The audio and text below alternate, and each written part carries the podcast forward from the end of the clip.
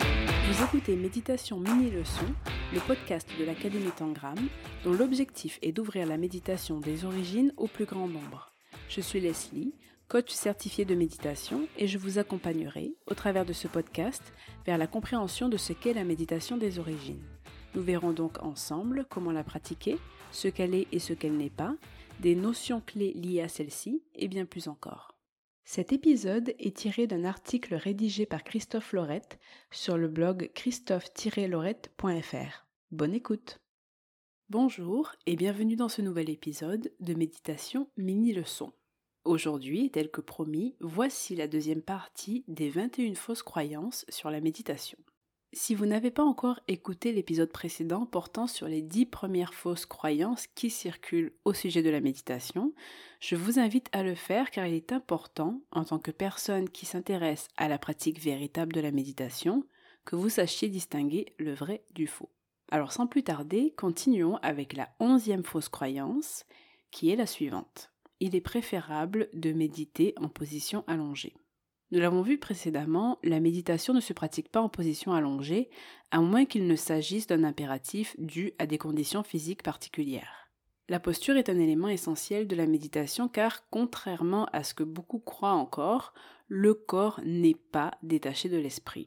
Et de ce fait, adopter une posture adéquate pour méditer favorise l'ouverture de l'esprit.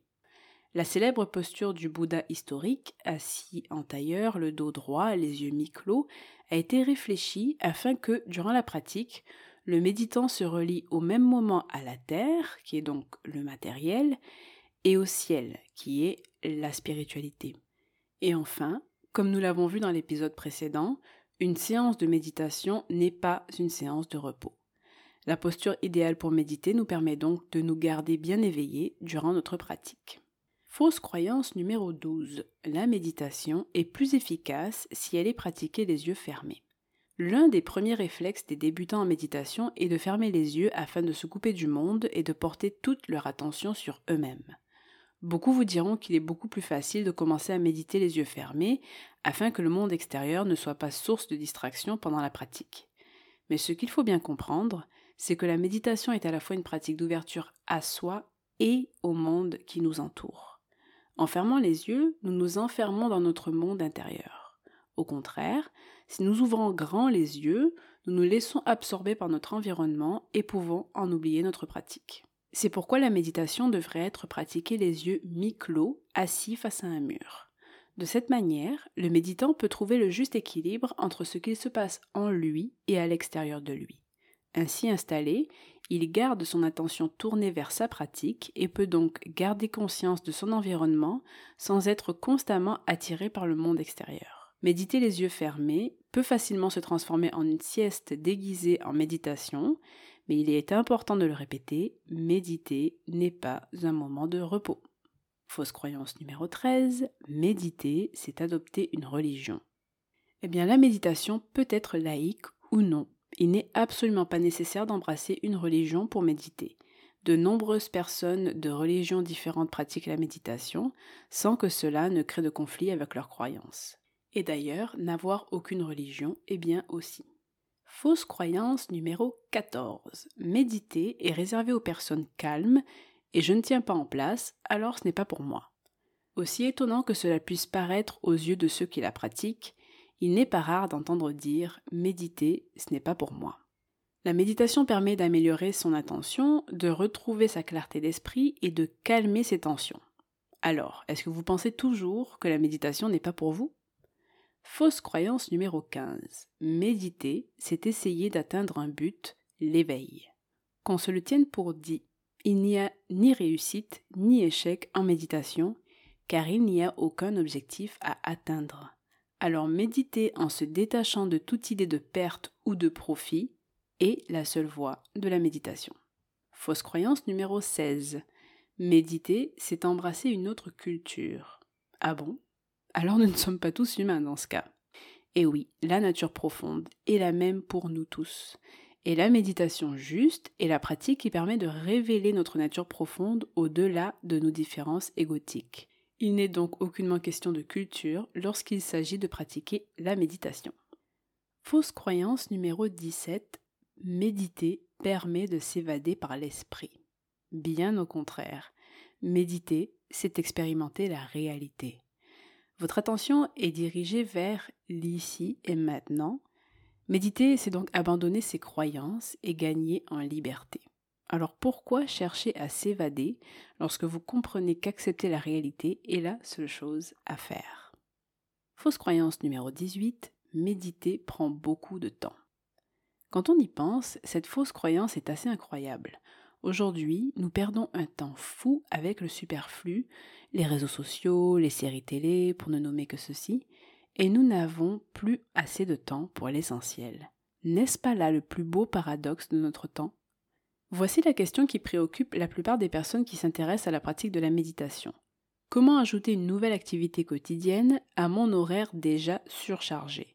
Et ce questionnement est, bien évidemment, tout à fait compréhensible. Mais le problème, c'est qu'il place la méditation dans la catégorie des simples activités que l'on se donne le choix ou non de pratiquer. Bien sûr, chacun est libre de pratiquer ou non la méditation.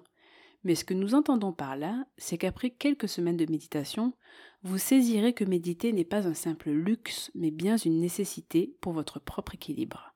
Et à ce moment-là, croyez-moi, la question du temps n'en sera plus une.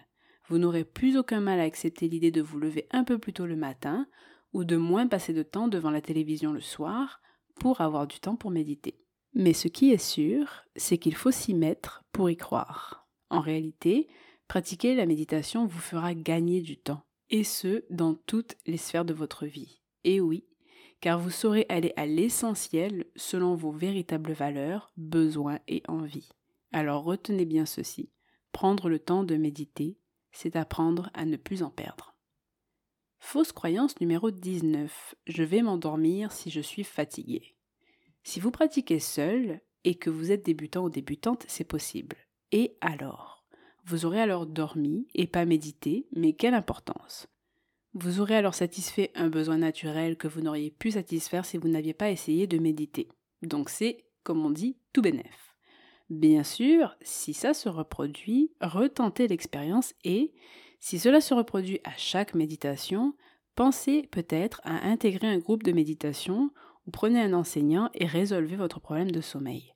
Et surtout, rappelez-vous bien de méditer en posture pour ne plus transformer votre pratique méditative en sieste déguisée. Fausse croyance numéro 20. Il n'est pas nécessaire d'apprendre pour commencer à méditer, il suffit de s'asseoir en silence. Aujourd'hui, nous aimons croire que tout peut se faire de façon autodidacte. Nous sommes à l'ère de l'explosion de l'auto-entrepreneuriat, de l'auto-réalisation, de l'auto-ci, ça et là. Les innombrables fausses croyances qui circulent au sujet de la méditation laissent penser que cette pratique est de celle que l'on peut improviser soi-même. Mais pour bien méditer, il est important, d'abord et avant tout, de faire le ménage entre nos croyances et la réalité de cette pratique. Mais pour cela, vers quelle source se tourner? Comment distinguer le vrai du faux? Un professeur de méditation vous guidera dans cette voie. Comprendre les principes fondamentaux de l'esprit de la méditation laïque est essentiel pour que l'esprit puisse s'ouvrir à des notions parfois effrayantes pour l'ego, comme celle de la vacuité par exemple. Ce travail d'apprentissage, en parallèle d'une pratique quotidienne, permet de se détacher des besoins de l'ego pour s'ouvrir à plus grand que soi. Et enfin, apprendre à méditer dans la posture adéquate et bien respirer sont des éléments clés d'une pratique juste. En d'autres termes, si votre souhait est de tirer des bénéfices profonds et durables de votre pratique, apprendre à méditer est essentiel. Une fois les bases acquises, vous pourrez bien sûr pratiquer seul. Un apprentissage encadré vous garantira aussi une pratique pour laquelle vous ne perdrez pas d'intérêt. Lorsque vous commencerez à sentir l'effet que cette pratique a sur vous, elle deviendra essentielle à votre équilibre. Voilà pourquoi la formation Tangram pour apprendre à bien méditer existe.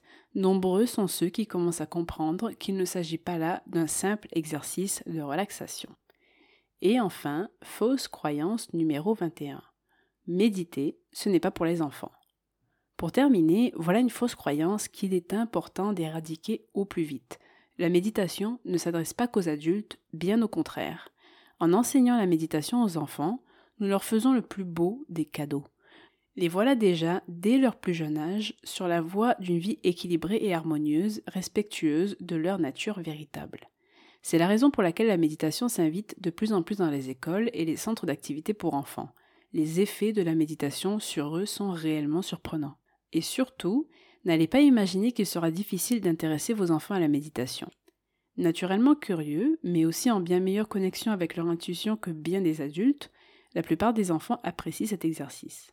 Mais bien entendu, il faut les y intéresser par des jeux et autres activités adaptées à leur âge.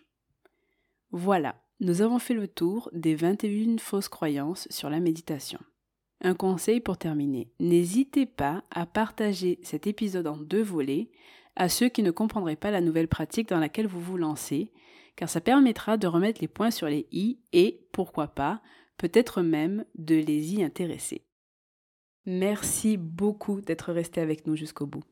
Je vous invite maintenant à vous abonner au podcast sur iTunes, Spotify ou la plateforme de votre choix, de nous donner 5 belles étoiles si vous avez apprécié votre écoute, car c'est ce qui va permettre au podcast de gagner en notoriété et d'être recommandé à des personnes que la pratique de la méditation pourrait vraiment aider, voire transformer leur vie. Si vous avez toujours des doutes sur votre pratique, si vous voulez en savoir plus sur la méditation des origines, ou encore si vous désirez vous renseigner sur le métier de coach de méditation, je vous invite à suivre la formation gratuite sur les 7 leçons de la méditation que vous trouverez sur le site christophe-laurette.fr. Vous trouverez bien sûr le lien dans la description du podcast.